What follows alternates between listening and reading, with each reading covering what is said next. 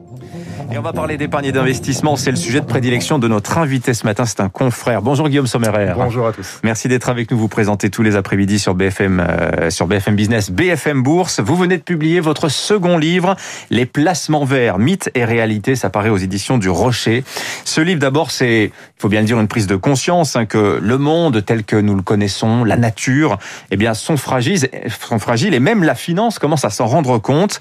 Et comme elle est très pragmatique, elle aussi se met au vert. Elle en fait aujourd'hui un thème majeur d'investissement, Guillaume Sommerer. Majeur, mais alors dans quelle proportion? Dans des proportions d'abord jamais vues, évidemment, puisque c'est une prise de conscience euh, nouvelle. Euh, c'est très simple. Hein. Par exemple, les épargnants qui nous écoutent, qui veulent investir dans des fonds utiles, vertueux, pour l'environnement, pour la société, ont euh, à leur disposition aujourd'hui quasiment deux fois plus de fonds qu'il y a un an. À peu près 500 fonds labellisés socialement responsables, 500. Et ils sont au rendez-vous d'ailleurs ces épargnants. C'est-à-dire que l'offre qui s'accroît, euh, s'accroît parce que la demande en face s'accroît encore plus. On a une demande qui sur un an a progressé de 140%. Donc vous voyez que la finance y trouve, comme vous le disiez aussi, son intérêt, à savoir qu'elle vient essayer de capter une demande pour euh, capter de l'argent et la collecte, bien évidemment. Donc voilà, tout le monde y trouve son intérêt, manifestement. Alors Guillaume, il y a ceux qui conçoivent les produits financiers. Vous en recevez tous les jours hein, sur votre plateau. Alors eux, ils travaillent à partir de paniers de valeurs. Est-ce qu'ils ont l'embarras du choix aujourd'hui dans ces valeurs étiquetées, labellisées, vertes? Alors ils ont de plus en plus le choix. Ça c'est clair parce que même dans les secteurs euh, dits sales, bruns, gris, euh, pétrole, etc., de plus en plus de sociétés sont en train d'essayer de convertir leur activité. Je vais vous donner l'exemple de Total. C'est toujours l'exemple fétiche, on va dire, euh, en France. Total prévoit d'ici 10 ans de faire chuter la part des produits pétroliers dans ses ventes. Elle ne sera plus cette part qu'à 30%. Donc quand on dira Total groupe pétrolier, ce sera assez faux, puisque l'essentiel ce sera du gaz. Alors certes c'est polluant, mais c'est beaucoup moins polluant. Et puis des, des énergies renouvelables. Il y a de plus en plus de sociétés aussi basées ou spécialisées sur l'hydrogène. Ça on en voit plein fleurir d'ailleurs sur les marchés financiers, y compris des pépites françaises. D'ailleurs McPhee, c'est un groupe français. Il a gagné là en quelques mois 600%. Donc vous voyez que quand on cherche à la fois euh, des actifs verts, positifs pour l'environnement et qui dégagent, qui délivrent de la performance, on en trouve de plus en plus. Après, le risque, c'est de, de voir se constituer aussi une bulle verte parce qu'il y a un afflux peut-être un peu trop fort quand même de l'argent sur ces thématiques en ce moment. Après, derrière les bulles, hein, c'est pas vous que je vais l'apprendre, il y a, il y a quand même toujours des, des fondamentaux. On n'est pas toujours déconnecté de la réalité. En 2000, bulle, bulle Internet, mais on voit bien que 20 ans plus tard, c'est quand même aujourd'hui le moteur de, de, de l'économie.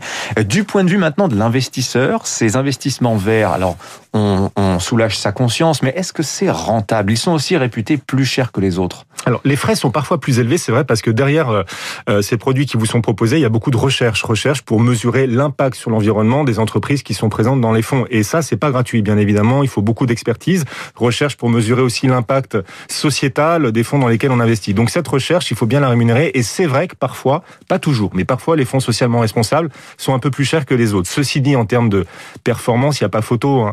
Euh, il y a des études qui ont été faites sur 9 ans, par exemple, les fonds les plus performants rapportent deux fois et demi plus, deux fois et demi plus que les moins performants. On est euh, sur euh, les fonds les plus euh, vertueux en matière sociétale sur une performance sur 9 ans de plus 190% sur 9 ans, hein, 190%, c'est quand même pas mal. Et dedans, c'est vrai qu'on trouvera des pépites, bon, euh, qui ont des, des, performances astronomiques. Là, avec la crise, euh, en plus du, de la Covid-19, euh, cet écart de performance en faveur du socialement responsable s'est encore accru. On a vu l'an dernier les fonds ISR progresser en moyenne de 30-35%, alors que le CAC reculait. Guillaume Sommerer, votre livre, hein, c'est aussi un, un, guide pratique hein, pour se repérer dans tous les produits existants. On a parlé de la bourse qui fait peur à tant de Français. Ouais.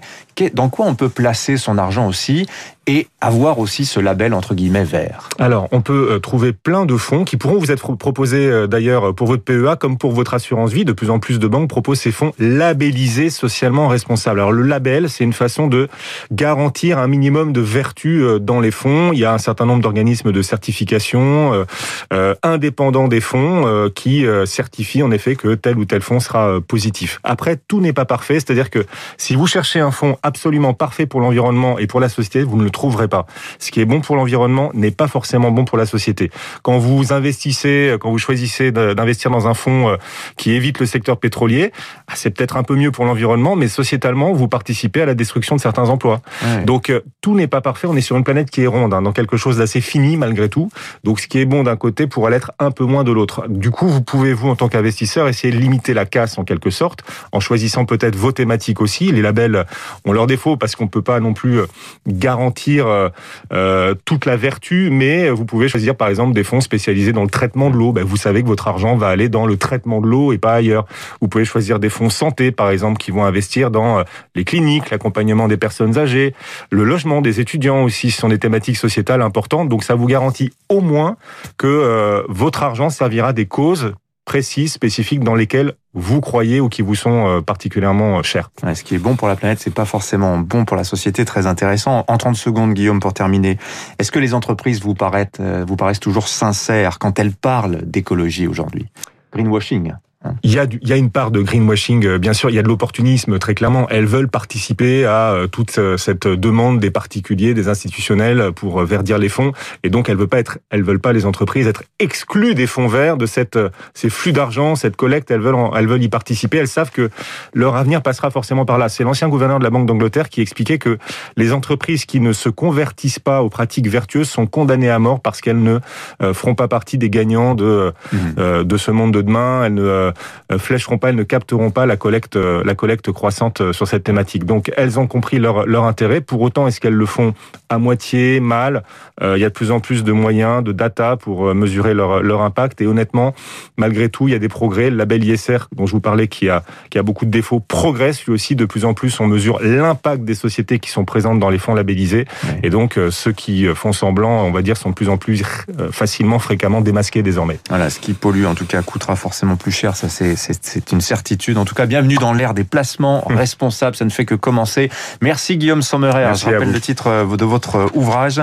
Euh, les placements vers mythes et réalité, ça paraît aux éditions du Rocher. Bonne journée à vous. 6h54, restez avec nous.